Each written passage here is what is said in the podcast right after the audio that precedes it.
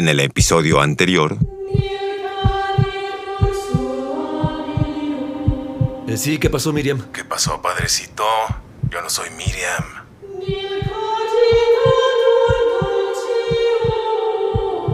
Ay, perdóname, Sab. Es que me entretuve. Sí, con- sí, ya saben lo de Adrián y lo de Blas. ¿Emergencias?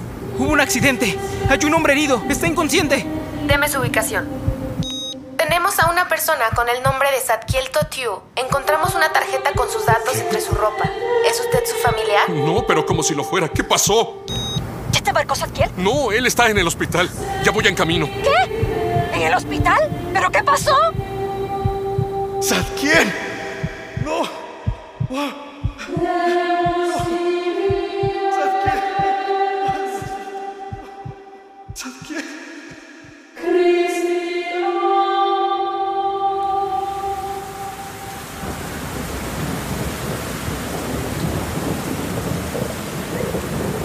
Hoy es una mañana triste. El cielo nublado y sombrío hace que Miriam no sienta ganas de levantarse. Ella se encuentra recostada en un sofá, llorando por el padre Zadkiel. Decaída por el coma de su gran amigo, es distraída por el señor Tumnus, que cariñosamente se enrosca entre sus pies y con un suave maullido le pide que lo tome entre los brazos. Cuidadosamente levanta al delicado felino y con dificultad logra ponerse de pie con la intención de dirigirse a la cocina. Estando ahí, enciende su procesador de café. Este moderno artefacto muele el grano. El aroma de la exquisita mezcla arábiga comienza a inundar su hermosa y sofisticada cocina y la preparación casi instantánea de este preciado líquido trae consigo grandes recuerdos. El sol consigue abrirse paso entre el nublado cielo y un pequeño rayo de luz logra atravesar el domo de cristal iluminando la taza de café recién servida. Observando esa pequeña pero significante escena, Miriam recuerda una plática que sostuvo unas semanas atrás con Zadkiel.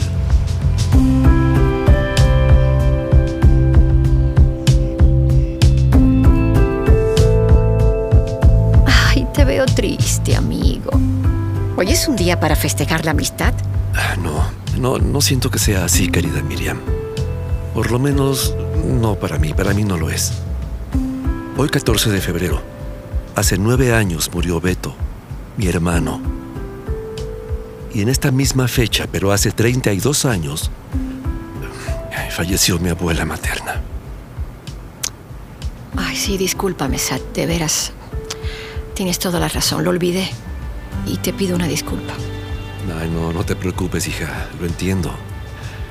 Mira, el que está deprimido por estas fechas, pues soy yo. Eh, oye, Miriam, ¿recuerdas la vez pasada que tuvimos una plática sobre situaciones que se arreglan de forma mágica? Sí, claro que sí. Lo recuerdo. Pepe dijo que debía sentir más a Dios que leerlo. Y sabes, esto que te contaré lo sentí como un castigo. ¿Cómo? Fue una premonición y no me gustó vivirlo. Nunca lo he platicado. Eres la primera persona con quien compartiré tan personal y extraña experiencia. Y bueno, pues, ¿qué pasó? Cuéntame. Mm, recuerdo estar sentado frente a la computadora. De repente vino a mi mente la imagen de mi cuñada. Ella se paraba frente a mí y me decía que se iba a casar y que para ella era importante que yo lo supiera. Sentí de inmediato una descarga de energía que corría por mi cuerpo. Y, y con sobresalto me di cuenta que para que esto sucediera, forzosamente mi hermano tendría que estar muerto. Desperté de mi sueño despierto. Recobré la conciencia. ¿Me entiendes, Miriam? Sí. Porque no estaba dormido. Fue una imagen y su voz hablando me despierto. Ay, no, es, es que no sé cómo explicar lo que me pasó. Bueno, eh, cálmate, cálmate, Sat. A las pocas semanas mi hermano murió. Falleció dormido. Estaba solo en su casa. Qué horror. En ese entonces no tenía trabajo, pero mi cuñada sí. Ella se fue a trabajar y él se quedó en casa haciendo los deberes. Al parecer, por como ella lo encontró, se fue a descansar y se quedó dormido boca abajo. Y, y después convulsionó y se asfixió. Esa maldita epilepsia que por muchos años pensamos que estaba controlada, acabó con su vida. Sí, qué horror. lo encontró ya muerto. El brazo que utilizó para recargar la cabeza junto con la palma de la mano que llegaba hasta su boca provocó que se asfixiara.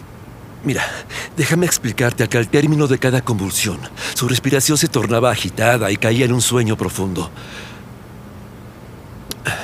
del cual ya no despertó porque se asfixió. No sabes cuánto lo extraño. Era el más chico de nosotros los hermanos. Lo cuidé en muchas ocasiones. Jugué con él incontables veces. Lo defendí en sus pleitos de niños. Lo extraño.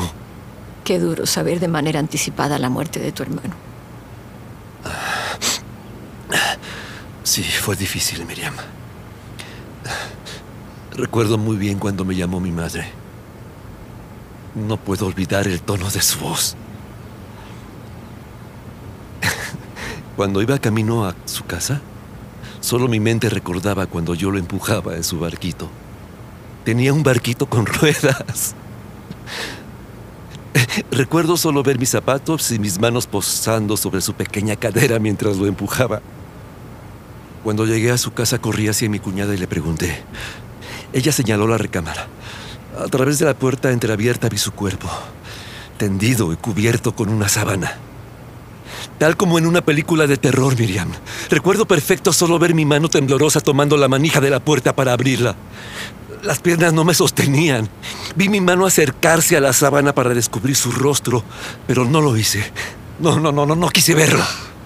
Pero no, no entiendo por qué no levantaste la sábana.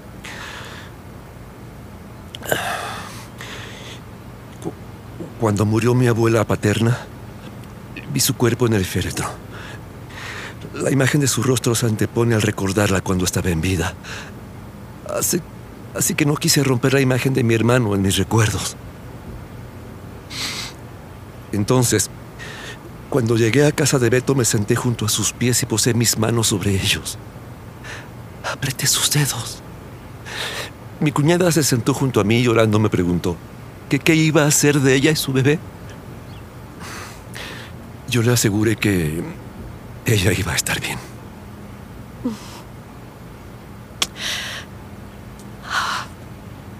Oye, Sad, ¿y, y, y nunca le contaste lo que soñaste? No, claro que no. No podía decirle que había visto que se volvería a casar. ¿Y sabes? Dime. Sucedió como en mi sueño, Miriam. Tres años después, ella fue a la casa de mi madre a decirnos que se casaría y que sentía la necesidad de que nosotros lo supiéramos y, que le diéramos nuestro consentimiento.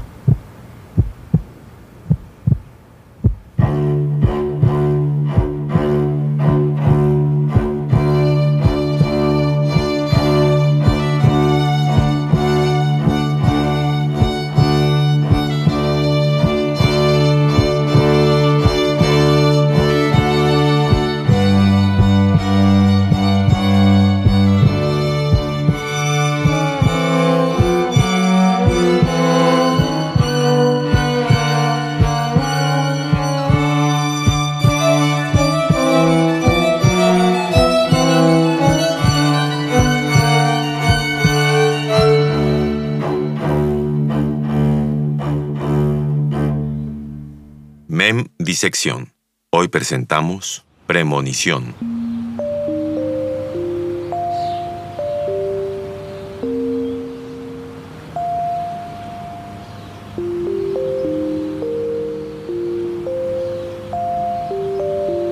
La medium Marta Forteza vive junto con su esposo Donarrio de Andratz en una hermosa casa estilo español mediterráneo a las afueras de la ciudad. El sendero de piedra suelta cruje al caminar anunciando la llegada de cualquier visitante. Al final de la vereda que conduce a la estancia principal, hay una enorme y pesada puerta de madera con curiosos herrajes que si se observan con atención forman un gran cubo de Metatrón. Tras esta enigmática entrada, hay un gran espejo de agua en forma de octágono que con ayuda del fondo blanco de este estanque y el agua limpia y transparente, refleja con verdadera sutileza el azul del cielo de ese majestuoso claustro. Al fondo de este hay un gran salón dentro del cual luce un bellísimo mural que emula un enorme espacio abierto como si ese gigantesco salón continuara. Adornado con una bellísima y larga cortina roja, sostenida con unos curiosos aros dorados en forma de alas de arcángel que revolotea suavemente con el viento bajo un soleado cielo azul. Al pie de dicho mural se encuentra Marta sentada en una espaciosa sala color arena, rodeada de enormes helechos y velas blancas, depositadas sobre una amplia mesa de centro, elaborada totalmente de cristal. El ruido de las llantas de la camioneta de Miriam anuncia su llegada. La pesada puerta cruje al abrir, haciendo titilar la flama de las velas encendidas mientras se acerca hacia ella cruzando por encima del espejo de agua.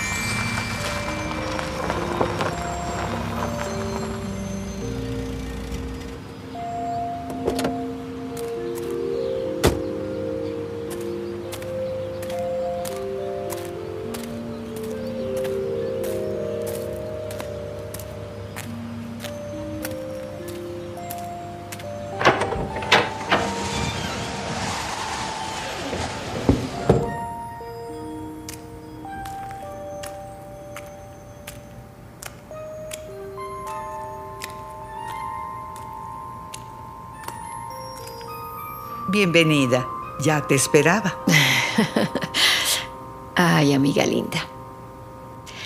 Iba rumbo a Rigoletos, pero pensé en ti y decidí venir a verte. Lo sé. Las cartas están sobre la mesa. Ya sabes qué hacer. Miriam baraja tres veces las cartas del tarot y coloca la mano sobre ellas. Marta pasa la mano derecha por encima de la de Miriam y una energía sutil vibra por todo su cuerpo. Por todo lo que deseas saber. Por todo lo que deseo saber. Marta, hoy no, no, no, hoy no quiero lectura, amiga. No, solo quiero platicar. Por favor. Tu campo de energía está alterado. Piensas mucho en el padre Zadkiel. Marta, quiero que seas sincera conmigo. ¿Qué es lo que tú ves? Yo no te veo a ti como tú lo haces conmigo. Yo veo un campo de energía que rodea tu cuerpo y es de distintos colores, de acuerdo a tu estado de ánimo. Incluso ausente en algunas secciones de tu cuerpo, por lo que yo podría decir que esa parte de ti está enferma, que no es el caso. También veo cuando tu energía está alterada. Esta, en lugar de tener unas curvas armoniosas, se vuelven picos. ¿Lo entiendes? Oh, sí, sí, un poco. A ver, fíjate que yo recuerdo que en alguna ocasión me diste el nombre de una persona que. que sé perfectamente que no conocías. Ay, Marta, pero ¿cómo es que puedes saber todo eso? Porque yo los veo junto a ti y si me lo permiten, puedo comunicarme con ellos. Mira, somos energía y nos mantiene conectados a todas las personas que conoces o con quienes interactúas. Yo hago una oración pidiendo permiso a esa energía de saber cosas de ella y me pueden dar su nombre y me platican las intenciones que tienen contigo. Tengo una rápida conexión con el astral. Por eso, cuando tú vienes hacia mí, yo puedo decirte qué pasará, porque esa energía me lo dice, aunque tú también la sabes, la percibes. ¿Has sentido que no checas con alguien o que eres afín a ella? Mm, sí, claro, muchas veces. Eso es porque sus intenciones son buenas o malas para contigo. Es decir, tu campo energético vibra con la misma armonía con quien tiene las mismas intenciones que tú. ¿Lo comprendes? Debes aprender a hacerle caso a tu intuición. Fíjate que hace unos días Sadkiel me contó una experiencia que vivió. ¿Qué sucedió? Fíjate que tuvo un sueño despierto donde vio que su cuñada se volvía a casar, siendo que en ese entonces su hermano estaba vivo. Y que a los pocos días muere. ¿Cómo le puedes tú llamar a esto, Marta? Tuvo una premonición. Energéticamente, sabemos las intenciones de las personas con las que interactuamos en esta vida. Me atrevo a decir que su hermano sabía de su muerte y transmitió ese sentimiento a Zadkiel, pero estamos tan distraídos con la vida material, que no es mala, pero es la vida que llevamos aquí, el trabajo, las obligaciones, las relaciones, todo lo que nos puede involucrar con sentimientos en torno a acciones materiales, provoca que nos olvidemos de la intuición y entonces la llamamos premonición. En este momento me estás escuchando, pero te apuesto a que estás pensando en todo lo que tienes que hacer debido a las actividades y planes en los que estás involucrada. Piensas en tus amigos y los vibras. Como ellos están dentro de tu campo energético, también te están vibrando. Te vuelvo a apostar que en cualquier momento recibirás noticias de uno de tus amigos. Y lo que te estoy diciendo no es una premonición. Lo que pasa es que tu energía está vibrando en armonía con las emociones y los planes de la gente que está en sintonía contigo. Si tus planes te hacen sentir feliz, vibras felicidad. Si tus planes hacen que te sientas nerviosa, vibrarás intranquilidad. Es importante que te enfoques en emociones altas y las vibres, que aunque sientas incertidumbre, vibres tranquilidad, porque eso es lo que atraerás. Lo que vibres, atraes a tu vida. Ay, mi querida Marta, estoy tan preocupada por lo que está pasando. De hecho, siento que algo fuerte sucederá. Sientes la energía de tus amigos y al mismo tiempo sientes otra energía que quiere entrar en tu campo, pero no trae las mismas intenciones que ustedes. Te sientes ansiosa, ¿cierto? Ay, sí, y mucho, ¿eh? Estoy como alterada, eh, irritable, no sé, no, no logro calmarme. Ah, ay, eh, dame un segundo, Marta, ¿sí? Claro, claro. ¿Hola? Miriam, ¿cómo estás? Ah, muy bien, Pepe. Oye, ¿hay noticias de Zadkiel? No, Ivo y yo queremos ir por ti para ir al hospital. ¿Estás en Rigoletos? No, no, no, estoy en casa de Marta. Eh, denme cinco minutos, ¿sí? Y, y salgo para allá enseguida. Perfecto. Ahí nos vemos. Me apuro, ¿eh? Bye, hasta luego. Ay, Marta, siempre que vengo contigo me sorprende, ¿sabes? Pero hoy más. Es que tal como lo dijiste, me acaba de llamar un amigo y creo que no me va a contar buenas noticias, amiga. Cálmate, respira. Pone en sincronía tu mente con los planes que tienes y vibra la razón por la que quieres que todo salga bien. No te enfoques en esa energía que te altera. Ten confianza en que todo saldrá bien. Gracias, amiga. Gracias, mi querida Marta. Eres un ángel. Hasta pronto, ¿eh? Hasta pronto, querida Miriam. Más tarde,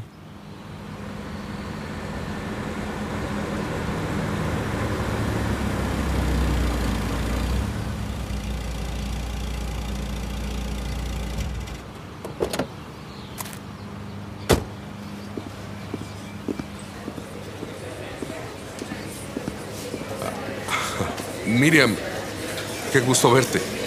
Ay, a mí también me da mucho gusto verte. Oye, ¿y Pepe dónde está? Te vio llegar y se paró rápido a pagar la cuenta. Ay, qué detalle, muchas gracias. Pero para la próxima vez le voy a decir a Teatriz que apunte en mi cuenta sus consumos, ¿eh? Ustedes son mis hermanos, por favor. Gracias, Miriam. Pero es de caballeros no abusar de tu gentileza. Eh, Mira, ahí viene Pepe. ¡Au! Me tardé un poco porque no encontraba el cupón de descuento que me salió en la caja del cereal. Ay, Pepe. No cambias. Discúlpame, amiga. Yo también estoy muy triste. Solo que quise hacerlos reír un poco, pero veo que no lo logré. Ya vámonos. ¿Les parece bien que nos traslademos en mi auto? Sí, está bien, así platicamos, ¿no? Me parece perfecto. Pues no se diga más.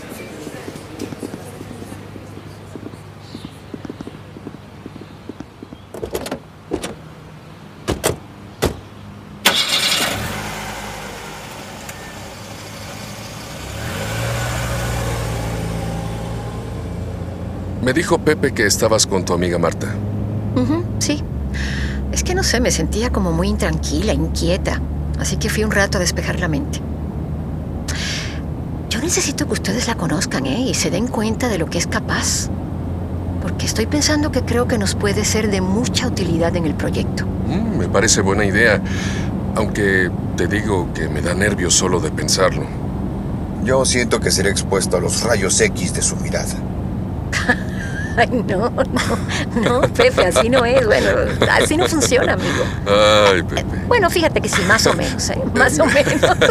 Me parece bien. Eh, ¿Y cómo te has sentido? No, pues es que no dormí bien anoche.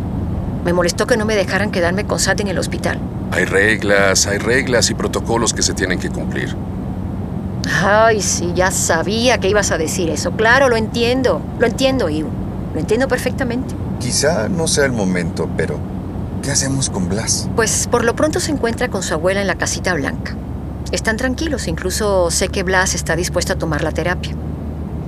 Y pues le enseñaremos el oficio de la panadería. Ah, no, y doña Perla está feliz, encantada, imagínate. Qué maravilla ser feliz al prójimo. Mm, Sí, es muy gratificante. ¿La secuencia ya está lista? Sí, sí, ya la tengo. Incluso podemos realizar el análisis mañana mismo. ¡Ah! ¡Qué buena noticia! ¡Cuidado! ¡Ivo, frena! Ese auto nos viene siguiendo. ¿Cómo lo sabes? Traen puestos los cinturones de seguridad. No entiendo nada. ¿Qué está pasando? ¿Pero quiénes son? ¿Qué, qué es lo que quieren? No, por favor, otra vez. Ese auto no, viene no, tras nosotros favor, desde que salimos no. de Rigoletos. Ivo, acelera, acelera, Ivo. Tranquila, Acelera, Miriam, Ivo. tranquila. No sé quiénes son. ¡Agárrense bien! Continuará.